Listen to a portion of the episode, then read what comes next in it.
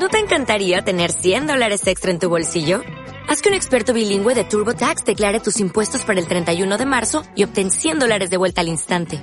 Porque no importa cuáles hayan sido tus logros del año pasado, TurboTax hace que cuenten. Obtén 100 dólares de vuelta y tus impuestos con 100% de precisión. Solo con Intuit TurboTax. Debes declarar para el 31 de marzo. Crédito solo aplicable al costo de la presentación federal con TurboTax Full Service. Oferta sujeta a cambios o cancelación en cualquier momento.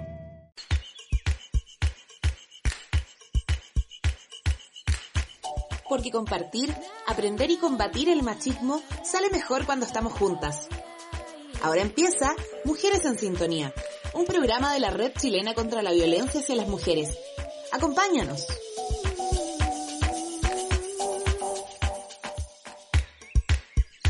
Hola a todas, a todos, a todes. Soy Amanda, estoy aquí junto a Antonia. Muy contentas de comenzar este cuarto capítulo de la sexta temporada de Mujeres en Sintonía, el programa radial y de streaming de la Red Chilena contra la Violencia hacia las Mujeres. ¿Cómo está, Anto? Está silenciada, Antonia. Ah, ya, así estamos, muy de mañana. Hola, Amanda, pero con harto entusiasmo de empezar ya, eso sí, antes queríamos recordarles a todos que Mujeres en Sintonía está siendo transmitido a través de nuestro Facebook, Red Chilena contra la Violencia hacia las Mujeres, y también a través del Twitter de la red, que es arroba mujeresred. Ahí nos pueden escuchar en vivo todos los miércoles a las 11 de la mañana y, y por, eh, por supuesto posteriormente pueden encontrar aquí mismo colgadísimo el programa.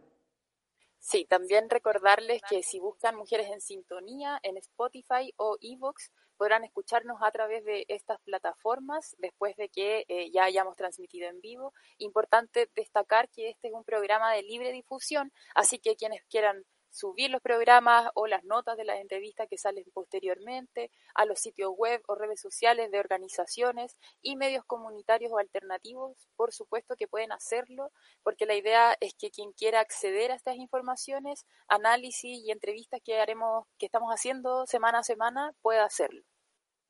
Así es, Amanda. Y hablando de eso, aprovechamos de mandarle muchos saludos a todas las radios comunitarias que ya empezaron a transmitir esta nueva temporada. Agradecemos entonces a Radio Manque de Rancagua, a Radio Nehuen de Peñalolén, a espacioregional.cl, eh, que ya empezaron las transmisiones, como decía, y también a Radio Comunitaria Extremo de Reñaca Alto, que se unió a las transmisiones esta semana.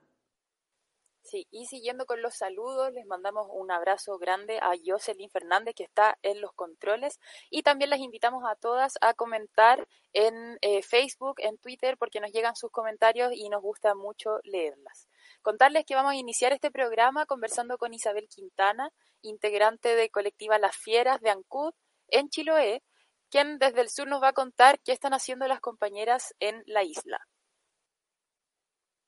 Así es, y eh, luego estaremos con Mercedes Argudín, afrochilena, activista negrocéntricas y también en la red de mujeres afrodiaspóricas. Con ella estaremos conversando sobre la dimensión estructural del racismo y cómo se manifiesta en lo cotidiano, de la potencia de la organización de las mujeres afrodescendientes en Chile y de lo urgente que es construir desde el antirracismo y desde el feminismo. Sí, oye, ya, ya recibimos a, a Isabel Hola Isabel, eh, Isabel de las Fieras de Ancud. ¿Cómo está ahí? Bien, ¿y ustedes? Bien, todo bien por aquí.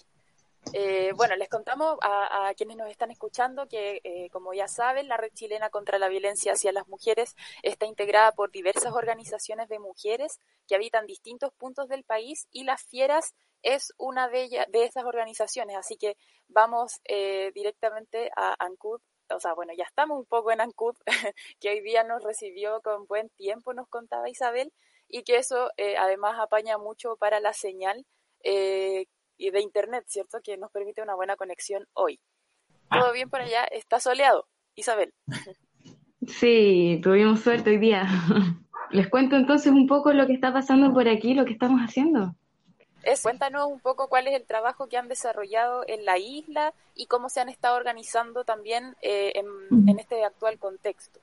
Eh, mira, en verdad, todo ha sido un poco también eh, construir sobre lo que fue enfrentarnos a, a, la, a la pandemia y teníamos ya como unos proyectos que iban en la línea de, de trabajar eh, autocuidado, autoconocimiento, autodefensa, autoplacer y en ello eh, tuvimos que reacomodar, abrimos una línea de atención eh, en salud sexual y reproductiva y acompañamiento también psicológico, sobre todo en vista de el tema de cómo incrementa la violencia a propósito del confinamiento y, y también focalizando en, el, en la necesidad que existe acá respecto de, de los altos niveles de abuso, también particularmente a niñas eh, y mujeres y disidencias. Y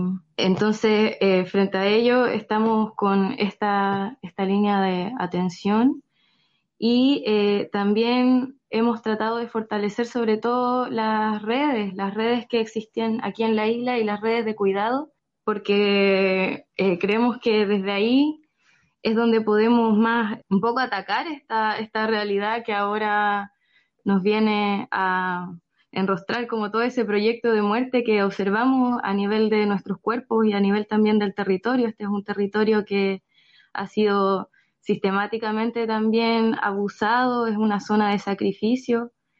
Entonces, em, acá está, se ve de manera muy, muy como clara esta relación entre cómo el cuidado de nuestro territorio también repercute en el cuidado de nuestras cuerpos, nuestros cuerpos y en adelante, ¿no? Porque igual la crisis sanitaria, por ejemplo, que, que, se que ahora está como a nivel planetario, acá en Ancud venía ya desde hace tiempo una crisis sanitaria por el tema de la gestión de los residuos sólidos domiciliarios.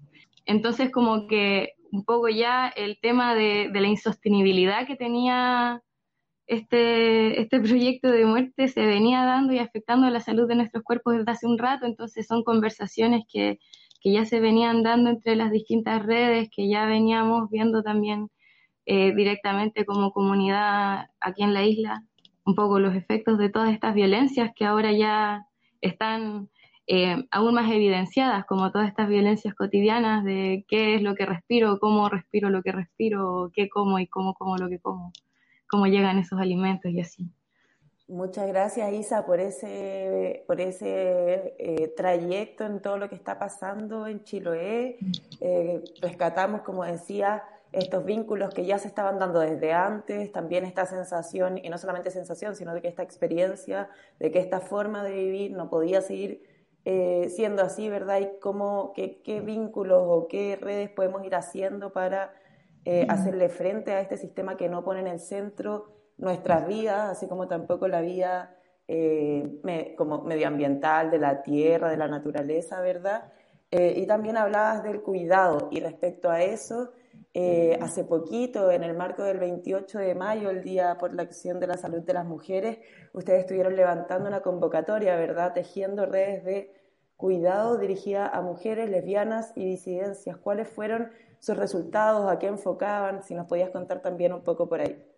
Sí, este proyecto surge un poco de, de esto mismo que decíamos, que sentimos que en este punto es sumamente importante fortalecer nuestras redes para poder dar frente a todo lo que esto significa y eh, desde ahí lo que hicimos fue hacer esta convocatoria para que se pudieran poner en común distintas prácticas de autocuidado, distintas reflexiones, cuestionamientos, acciones creativas que en el fondo están, estamos realizando ahí, eh, cada una desde, desde cómo se ha afectado con esta, esta situación y poder compartirlas y en ello también poder generar como vínculos entre las distintas eh, personas y ahí jugamos con este concepto de artesanas, ¿no? Como que, que están ahí pulsando como algo novedoso con toda esta situación que igual tiende como a, a dejarnos más paralizadas.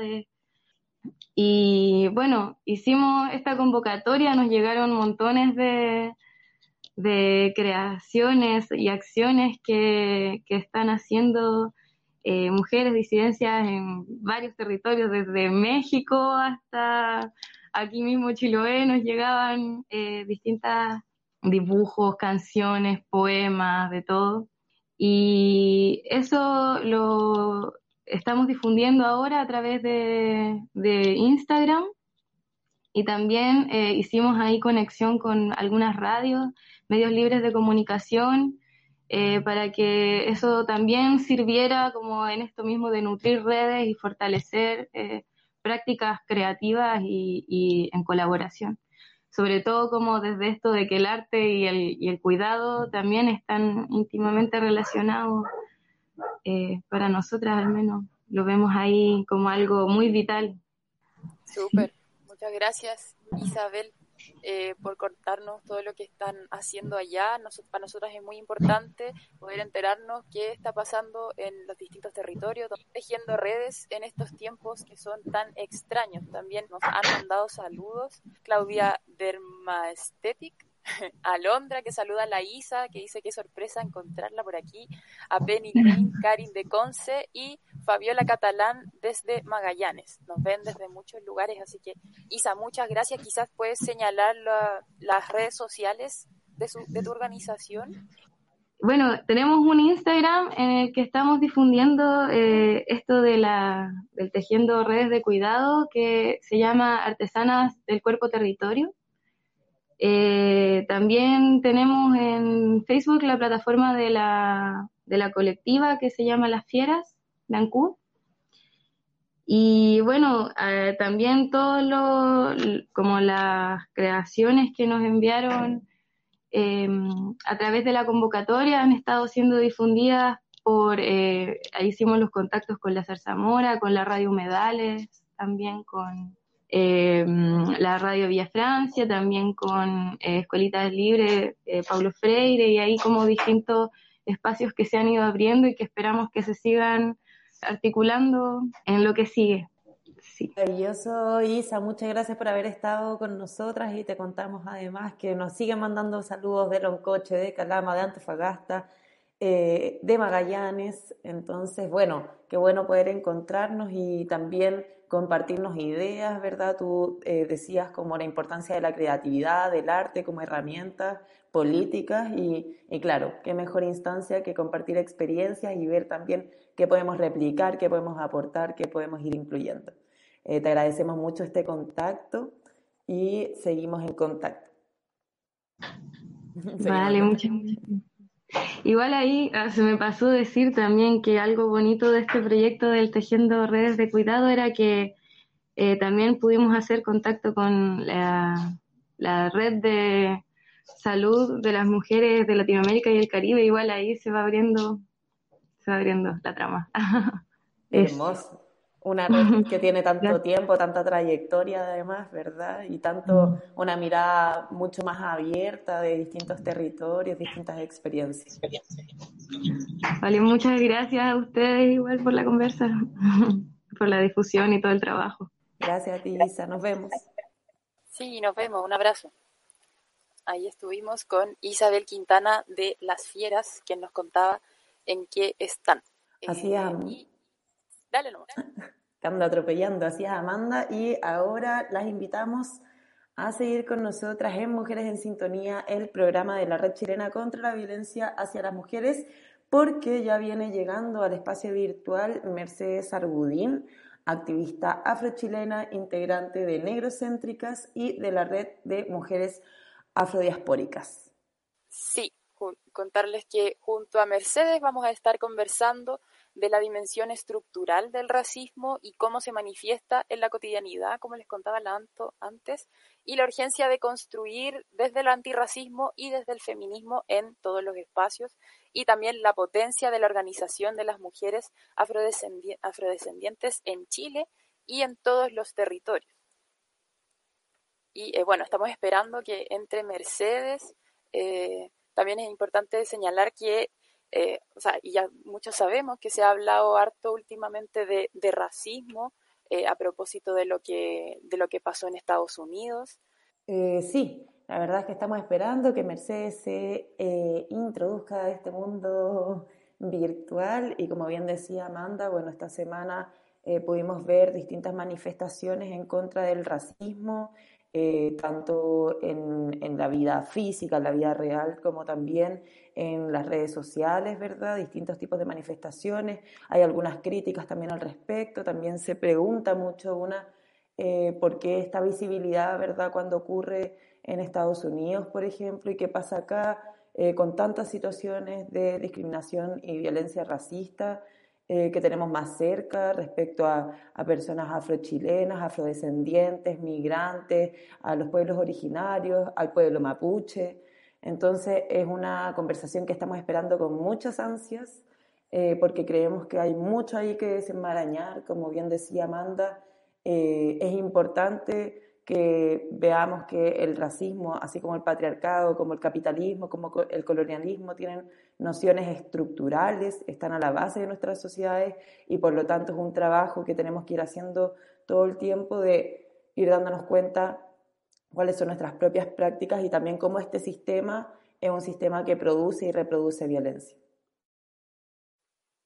Sí, también ahí, eh, y por eso es que invitamos a Mercedes, es muy importante valorar todo el trabajo que han hecho las compañeras eh, afrodescendientes, eh, compañeras negras, que se han reunido, que han formado organizaciones, que, bueno, se han organizado históricamente, pero que también eso, cuánta visibilidad permite y que va poniendo temas sobre la mesa que son muy necesarios de abordar en este contexto eh, y siempre, ¿cierto? Darle voz, o sea, no darle voz, digo, no es como que le demos voz a alguien, sino como respetar que, eh, que ellos tienen voz y que eh, no podemos hablar por ellos tampoco. O sea, que tenemos que abrirnos los espacios, escuchar qué es lo que tienen que decir y por nada del mundo plantearnos sin, sin estar en el fondo codo a codo con ellos en, en el trabajo cotidiano y en el activismo y en la organización política. Así es, Amanda. Así que por mientras, porque creemos que es muy importante que nos informemos,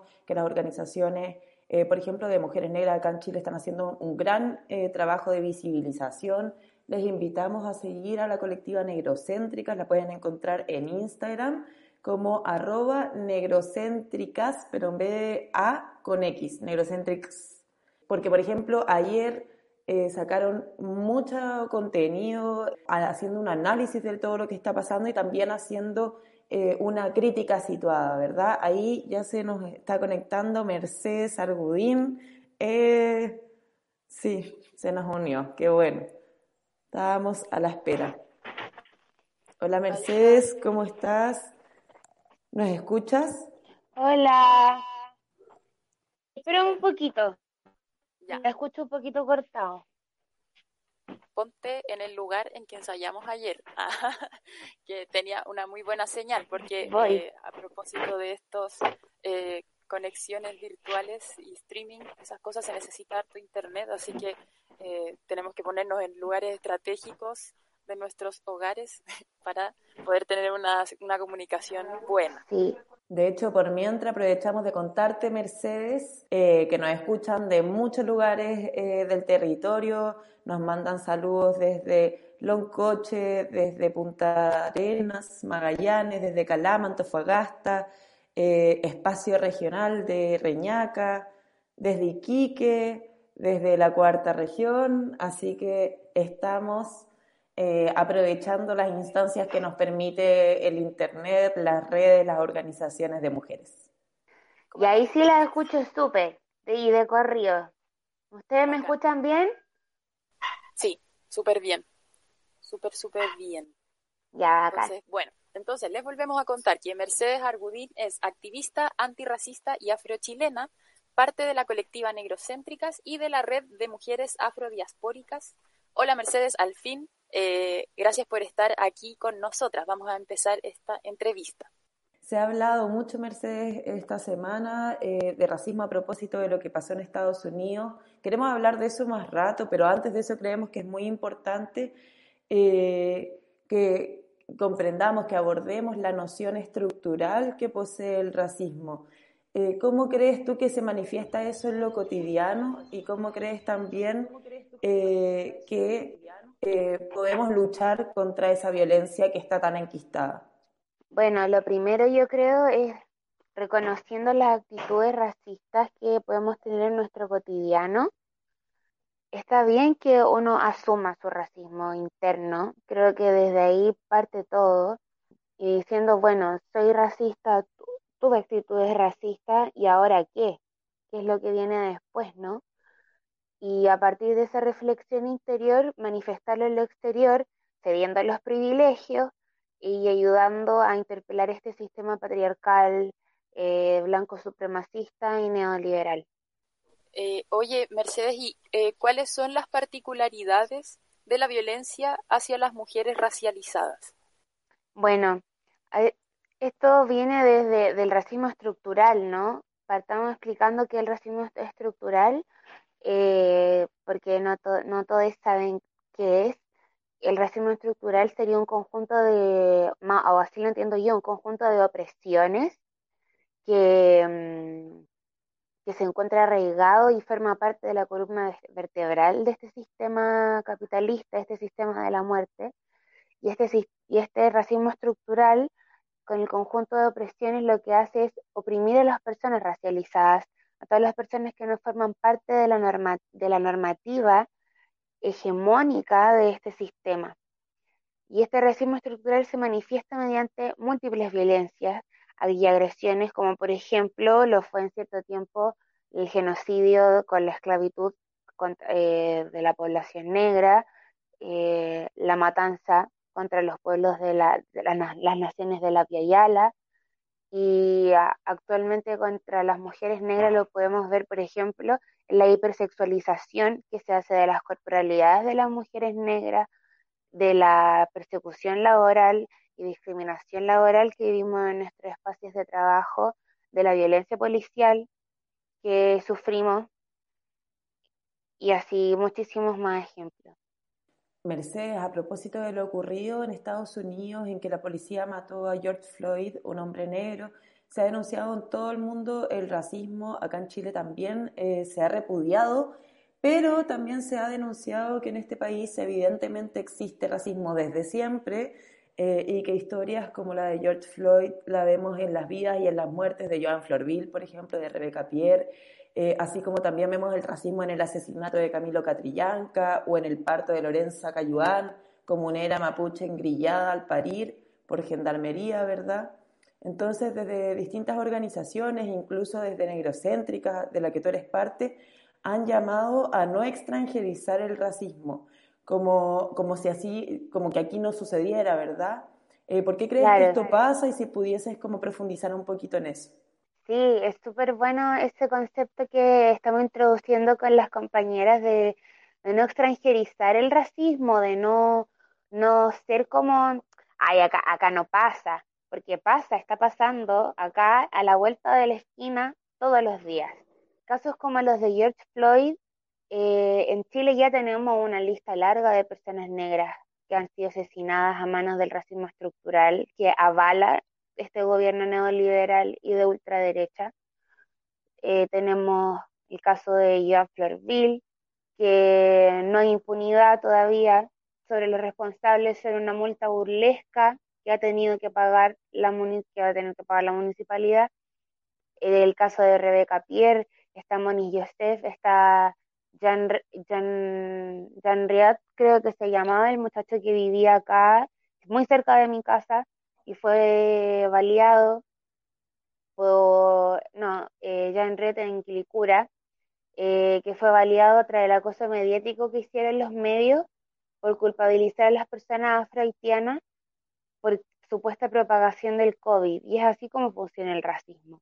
Ahora, eh, por eso es importante no extranjerizarlo, porque está pasando aquí en nuestro territorio ¿Y qué pasa? ¿Por qué nadie, nadie quema nada? Me pregunto yo. Allá están quemándolo todo y acá seguimos igual.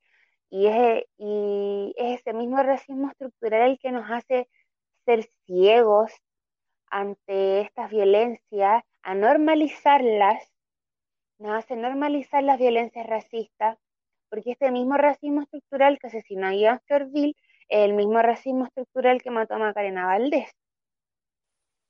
Oye, entonces, eh, ¿tú crees que no ha sido suficientemente eh, repudiado o visibilizado eh, estos hechos de racismo y el racismo en general en Chile? ¿Qué crees que, que puede hacer falta tanto a los movimientos sociales a las organizaciones que quizás no se han hecho esta crítica desde el antirracismo? Mm. Creo que primero hay que hacer un, un trabajo de, de etnoeducación, que es un trabajo que se está lleva, que se está llevando a cabo en muchos países de Latinoamérica, que es sobre informarnos sobre nuestro historial étnico, ya sea a nivel personal o a nivel colectivo, como por ejemplo en Chile, el trabajo de etnoeducación que se hizo para el reconocimiento del pueblo tribal afrochileno, el reconocimiento de esta ley que salió recién el año pasado, donde es súper importante porque es un Estado que está diciendo que en Chile sí hubo esclavización negra y sí hay descendientes del tronco colonial afrodescendiente en Chile. Y están sus nietos y están sus bisnietos y así. Entonces, a partir de eso, el imaginario colectivo chileno eh, está acostumbrado a esta invisibilización histórica que ha hecho el Estado sobre las corporalidades negras racializadas. Como si, y se nos ha enseñado de que Chile no es país de negros, de que en Chile nunca llegó, esclavización, nunca llegó esclavización. Eh, y es tanto así que, por ejemplo, yo como mujer afrochilena, mujer negra nacida en Chile, muchos años pensé y creí que yo era la única mujer negra y chilena de todo Santiago. Ese es el nivel de, invisibilización que existe. Y el peligro de que se cuente una sola historia, como dice Chima Amanda. Entonces, mm, a partir de este imaginario colectivo, ¿cierto? Es que tenemos que empezar a destruir estos patrones, estas creencias adquiridas, eurocéntricas, que es lo que se nos ha enseñado, y llevarlo a lo colectivo, ¿cierto? Para que nuestras organizaciones podamos descolonizar juntas, juntes, em, y darle la voz a quienes no han podido sacarla. Recién hoy día vi un, post de, de, un medio donde citaban a Martin Luther King que decía, eso que llaman disturbios es la, la única forma que tienen de comunicarse quienes nunca han escuchado. Entonces, en ese, en ese sentido, es súper importante que las organizaciones compañeras, las organizaciones hermanas, que vamos todas juntas por, por interpelar las relaciones de poder que nos impone este sistema patriarcal, eh, nos demos la mano y, y demos, le demos la voz y nos demos la voz entre nosotros, sin hablar por el otro. Muchas gracias, Mercedes, por esas reflexiones. De hecho, te comentamos que, bueno, Está lleno de comentarios y de saludos Facebook y aquí Miao Fran dice, hola, aquí desde Santiago, una afro-chilena escuchando. Lo importante también que es ir encontrándose, ¿verdad? Eh, y, también de la organización que ya vamos a ir hacia allá, pero todavía nos queda un poquito. Eh, tú recién decías lo de la invisibilización, por ejemplo, eh, que ha ocurrido en Chile, que también lo podemos eh, ponte tú hacer como una, un paralelo con la invisibilización de las mujeres en la historia, por ejemplo, cómo no hemos aparecido como eh, sujetas transformadoras en los momentos históricos o, durante toda la historia que conocemos, ¿verdad? Siempre como en, en, la externalidad, y aquí parece ser exactamente lo mismo, pero desde otro punto, ¿verdad? Eh, está patriarcado, que también tiene una noción estructural, está el racismo también con su noción estructural, cómo se van juntando. Eh, y también lo que decías de cómo se cuenta la historia, quién te la cuenta. Entonces, eh, por ahí queríamos ir, porque hace un tiempo se levantó una campaña en redes sociales con la frase en Chile, COVID igual racismo. Eh, también hemos dicho que esta crisis no solamente es una crisis sanitaria, que es una crisis social, que es una crisis política, una crisis del sistema patriarcal, capitalista y colonial, eh, que es en sí violento, que reproduce violencia y que sabemos que ya no da para más. ¿Dónde podemos identificar racismo si analizamos cómo se ha desarrollado esta misma pandemia, por ejemplo, que viene a develarnos y a mostrarnos tantas cosas, ¿no? Sí, bueno, además de, la incompetencia que ha tenido este gobierno frente a esta crisis sanitaria, eh, los medios de comunicación, que recordemos son llamados el cuarto poder del Estado también, los medios de comunicación masivos, han tenido un rol súper, súper segregador, discriminador eh, contra la población racializada negra durante estos días de pandemia, eh, acosando. Podemos ver el, el, este titular que sacó la segunda de la mujer negra con su hijo, haciendo una relación entre que, entre que los contagios eran por la población negra, lo que pasó en el sitio de Quilicura, lo que pasó en el sitio de, de acá cerca de Estación Central, donde llegan todos los medios y, contribuyen a, a, la racialización y a la discriminación en este imaginario colectivo y, y contra personas afrohaitianas que y, y, pasa algo también porque creemos que una porque, porque una persona es negra es migrante y al tiro decimos como ah no es de acá que se vaya tiene el virus por ejemplo. Esas son cosas que nos hacen creer estos medios de comunicación en la forma en cómo están llevando las noticias en cómo están informando que al final lo que hacen es desinformar. Entonces ahí la importancia de que las organizaciones territoriales de base estemos alerta para decir, oye, y, podamos ser eh, de cierta forma una moderar, ¿cierto? Y poder denunciar este tipo de actos. Así fue lo que hicimos con la colectiva negrocéntrica, microsesiones negras y la red de mujeres afrodiaspóricas con la denuncia de COVID y racismo, donde eh, puntualizamos en cada uno de los casos eh, argumentamos por qué cada caso es tan grave y eh, bueno, juntamos muchas firmas con la petición y esta denuncia no queda ahí, sino que la hemos enviado como alerta temprana al CER del Alto Comisionado de las Naciones Unidas, que es la Comisión de la Eliminación contra la, contra la Discriminación Racial. Y hemos enviado una alerta temprana informando de que en Chile, en plena crisis sanitaria, están ocurriendo casos de racismo y que no pueden quedar impunes. Sí, y ahí se hizo también eh, esa como comparación con la situación que pasó al principio de, de que se encontró los primeros casos de COVID acá en Chile, que en comunidades de colegios, eh, colegios de privados, ¿cierto? Como el St. George, creo que era uno de ellos, eh, pasó lo mismo que eh, en esta comunidad haitiana de Quilicura, pero los medios de comunicación no, claramente no actuaron de la misma forma. No fueron a sus casas a buscarlos, a decirles, a enfrentarlos, Exacto. a mostrarlos. No hubo el mismo nivel de, de exposición que claramente. Y de cosificación, de cosificación también. De cosificación porque ¿qué les hace creer que porque son personas negras que están viviendo en una situación de empobrecimiento estructural, porque uno no nace negro y pobre, este sistema nos empobrece. Eh, ¿Qué les hace creer que porque una persona negra viva en una situación de empobrecimiento, nada, su corporalidad está dispuesta para ser cosificada, para ser material para los medios de comunicación? ¿Qué les hace creer eso?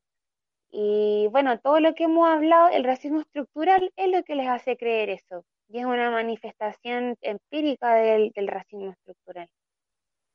Oye, Mercedes, ¿y qué, qué opinas de la campaña de ayer eh, que muchas personas publicaron en sus redes sociales fotos eh, completamente negras, eh, también como respondiendo a lo que está pasando en Estados Unidos? ¿Cuál es tu opinión al respecto?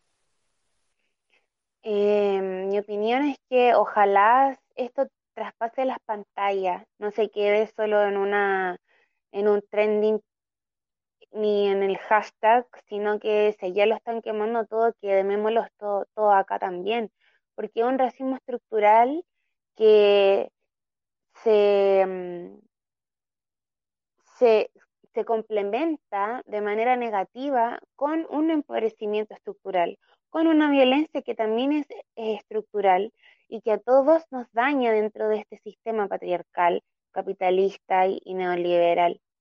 Entonces, ojalá si ya lo están quemando todo, hagámoslo todo acá también. O sea, están marchando en París, en Londres también estaban ocurriendo manifestaciones, todo esto dentro de la plena crisis sanitaria, porque es un sistema capitalista de la muerte al cual no le importamos.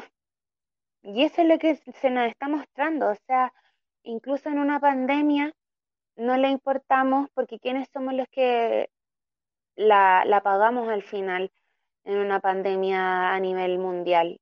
La gente pobre, empobrecida, la gente racializada, quienes no tenemos acceso a pagar el tratamiento de salud, etcétera. Entonces, ojalá que esto sirva para concientizarnos sobre nuestro imaginario colectivo, hacernos conscientes de nuestras conductas racistas, pensar si estoy compartiendo en los mismos espacios con personas negras, sí o no, por qué estoy, compartiendo o no estoy compartiendo con personas negras en el mismo espacio, a qué se debe, cuestionarnos y conectar con nuestra empatía. Creo que eso es súper importante y es algo que este sistema capitalista le, le encanta quitarnos esa cualidad, pero es súper importante conectar con nuestra empatía para poder solidarizar y, y poder llevarlo a manifestaciones concretas, que no pase solo del celu como de que porque lo posteé me eximo de la responsabilidad de tomar acciones concretas contra el racismo, sino que me hago consciente y me comunico con organizaciones, etcétera, me organizo con mi asamblea territorial, me, comunico con mi cordón de etcétera, y, y hacer acciones concretas como, como yo diciendo, no, no, no tiene que por qué ser quién es el siguiente. Como han dicho, han salido muchas eh, carteles diciendo, soy yo la siguiente, son mis compañeras las siguientes. El caso de Jean no fue suficiente para quemarlo todo. ¿Qué estamos esperando? Y con quemarlo todo, no, no, no, no, no me quiero hacer malentender de, de quemar por quemar, sino que todas las grandes revoluciones de la historia se han llevado a cabo mediante eh, una rabia que es organizada, mediante una rabia social que es organizada. Y a, eso me refiero con, con, el quemarlo todo. Por supuesto, Mercedes, como, como se ha dicho tanto, no hay ninguna transformación social que se haya logrado pidiendo permiso, perdón y por favor, porque sabemos que no, hay espacio para eso, no, no hay un diálogo que los espacios se toman. Eh, y en ese sentido, tú hablabas recién, Mercedes, de, la importancia de organizarnos, de colectivizar la rabia, de colectivizar la energía, el trabajo.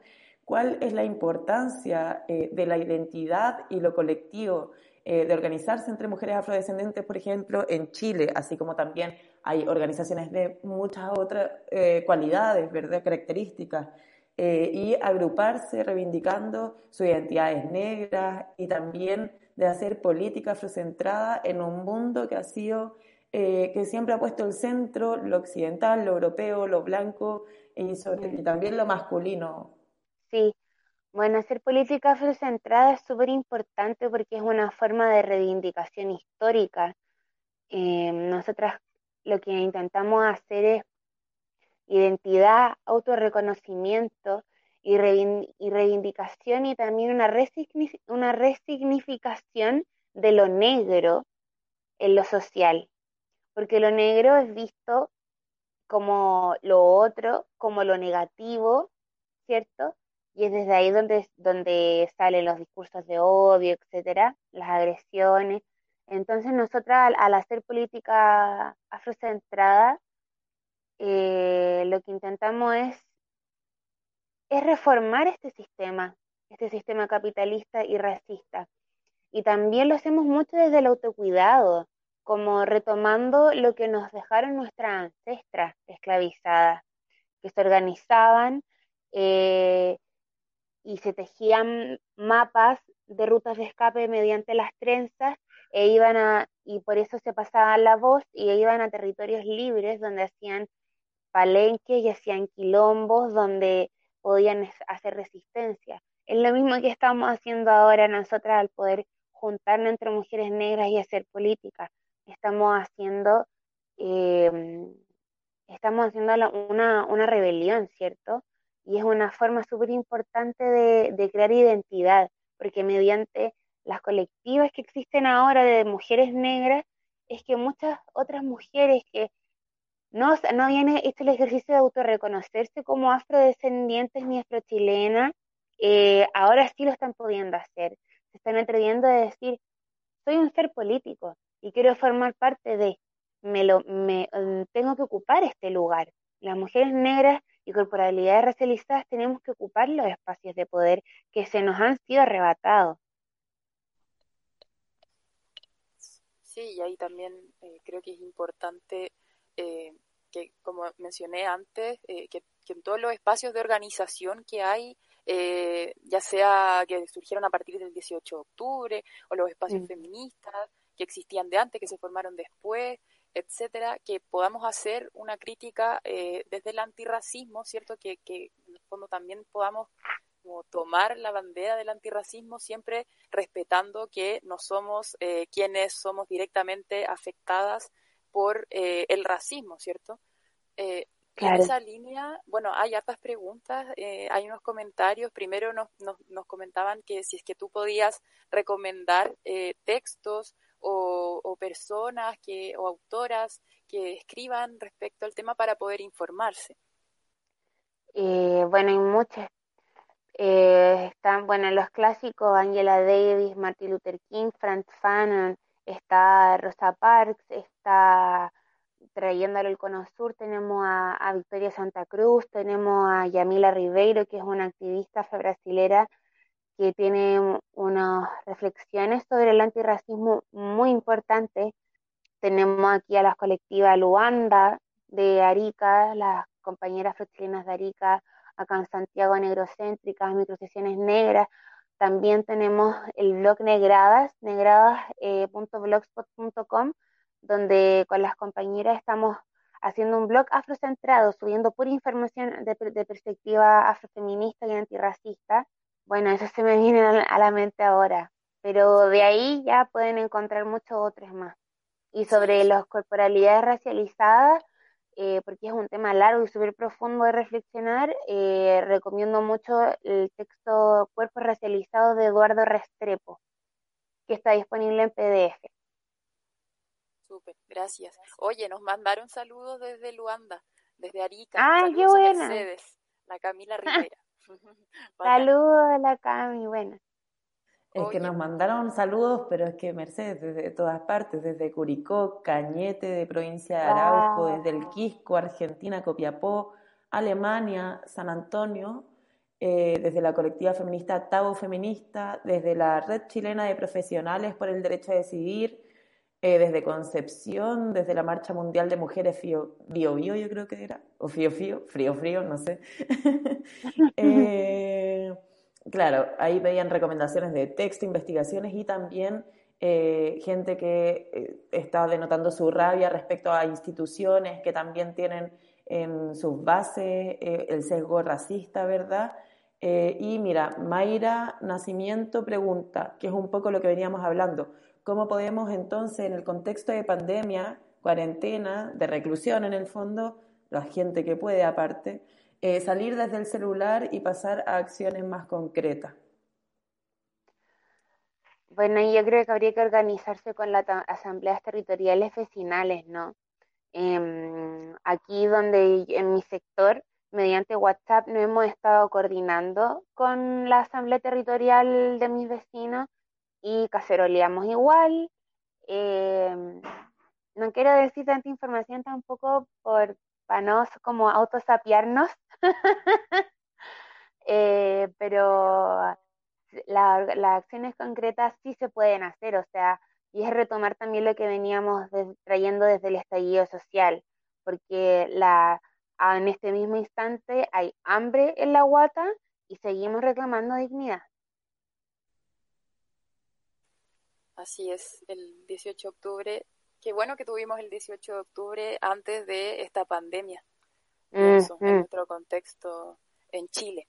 Oye, eh, Meche, por último, queríamos preguntarte, ¿por qué es necesario que el feminismo sea antirracista? El feminismo será antirracista o no será, ¿cierto? Dice la frase. Em, bueno, para esto cito a la, la gran Angela Davis, que ya dice que no basta con, con estar contra el racismo, sino que es necesario ser antirracista. Eh, ser antirracista siempre, no cuando nos conviene. Ser feminista antirracista es reconocer que este patriarcado eh, es racista. Entonces, si yo me, me, me autorreconozco como feminista antirracista, estoy diciendo, ok, reconozco que hay compañeras que no tienen los mismos privilegios de raza que sí tengo yo. Y hago algo al, concreto, eh, algo, hago algo al respecto, me colectivizo, me autoinformo, es súper importante eso, eh, de que el feminismo sea antirracista también, de autogestionar formas de educación que no sean eurocéntrica. Em, y esa es la urgencia de un, feminismo antirracista también, y que, venga desde las bases. Con las compañeras tuvimos, tuvimos reunión hace poco y decíamos, ¿de qué sirve de que en los espacios más empobrecidos de la ciudad, en las poblas, por ejemplo, en las villas, que es algo que está pasando en Argentina también, a propósito, en las villas es donde más personas están, están teniendo propagación del virus por el COVID y también hay hambre en la guata y se están organizando de la misma forma que acá con, con ollas comunes. Eh, bueno, entonces con las compañeras estábamos en reunión y decíamos, ¿de qué sirve de que en los lugares más precarizados, en las poblas, en las villas, no se hable sobre racismo y migración? Donde es en esos lugares donde vive la mayoría de la población racializada inmigrante. Entonces, de ahí la urgencia de, hacer política antirracista, de hacer feminismo antirracista, de hacer organización territorial antirracista y antifascista, porque van de la mano también. Muchas gracias, Mercedes, por tus reflexiones. Absolutamente de acuerdo. Muchas veces la gente tiene en los imaginarios tan incrustados estas cosas que reacciona de maneras muy violentas eh, mm. cuando en realidad no están, no están lejos unos de otros, ¿verdad? Y, y, eso lo hemos podido ver sobre todo en esta pandemia de gente, como decía Amanda hace un rato, eh, eh, poniendo la responsabilidad de los contagios de las personas o migrantes o afrodescendientes, etcétera, y no puede seguir pasando, eso es pura ignorancia y es, es, es racismo que tenemos muy dentro y que es urgente examinarlo ya. Así que a, llenar, a dotar de contenido todo lo que podamos siempre, a llamar a la reflexión. Mucha gente está agradeciendo esta conversación por redes sociales también. Mandan saludos desde Holanda, desde Requinoa, desde Pichilemu. Eh, y agradecen mucho que abramos estas conversaciones cariñosas, dice eh, Jóvenes Indígenas de Valparaíso. Eh, y, y que nada, que nos sigamos encontrando en el análisis compartido, las conversaciones compartidas. Muchas gracias por haber estado hoy día con nosotras, Mercedes. Gracias a ustedes por invitarme, por abrir los espacios también. De eso se trata. Sí, oye Meche, quizás quieres señalar las redes sociales. ah, bueno, sí. mi colectiva es arro en Instagram estamos como arroba negrocéntricas con, con X, negrocéntricas está la colectiva Microsesiones Negras también. Y el blog afrocentrado que les dije es arroba red mujeres afrodiaspóricas en Instagram. Bueno, igual en, mi red, en mis redes sociales lo van a encontrar al tiro y en el de mis compañeras también porque no estamos todas etiquetadas siempre. De hecho, en el post, creo que en el post de, de este conversatorio del Instagram estaban etiquetadas también. Así que eso, Gracias a toda la gente también por la buena onda y por, por, por, por abrir la mente y recibir el diálogo. Un abrazo grande, cuídate y estamos en el como siempre. Chao, muchas gracias, seguimos en contacto. Bueno, ahí estábamos con Mercedes Arbudín, como decíamos, activista afro-chilena de Colectiva Negrocéntricas y también de la Red de Mujeres Afrodiaspóricas.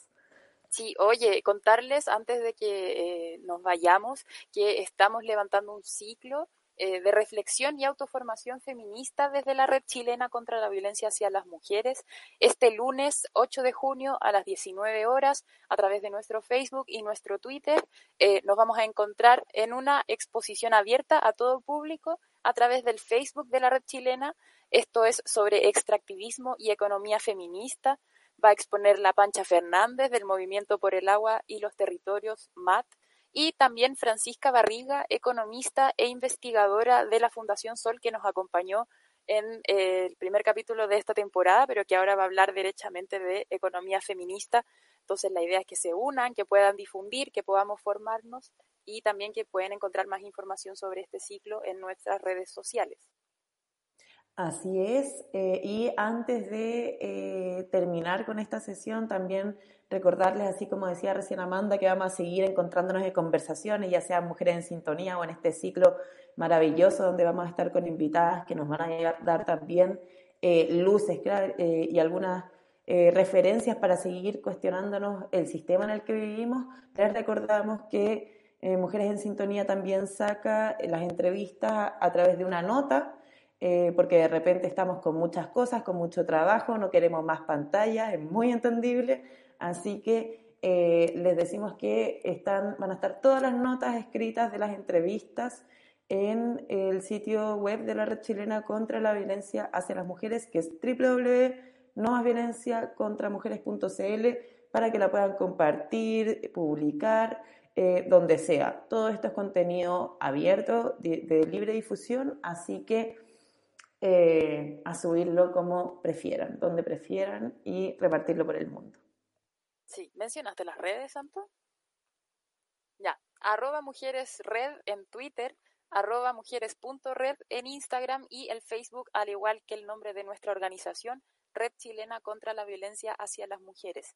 Agradecemos a todas las personas que nos acompañaron y nos dejaron sus mensajes. También si nos quieren hacer llegar mensajes sobre el programa, sugerencias, comentarios, todo es muy bien recibido. Eh, así que nos vemos el próximo miércoles en este mismo horario, en el mismo lugar, desde sus casas. Eh, nos vemos. Un abrazo. Un abrazo, chao.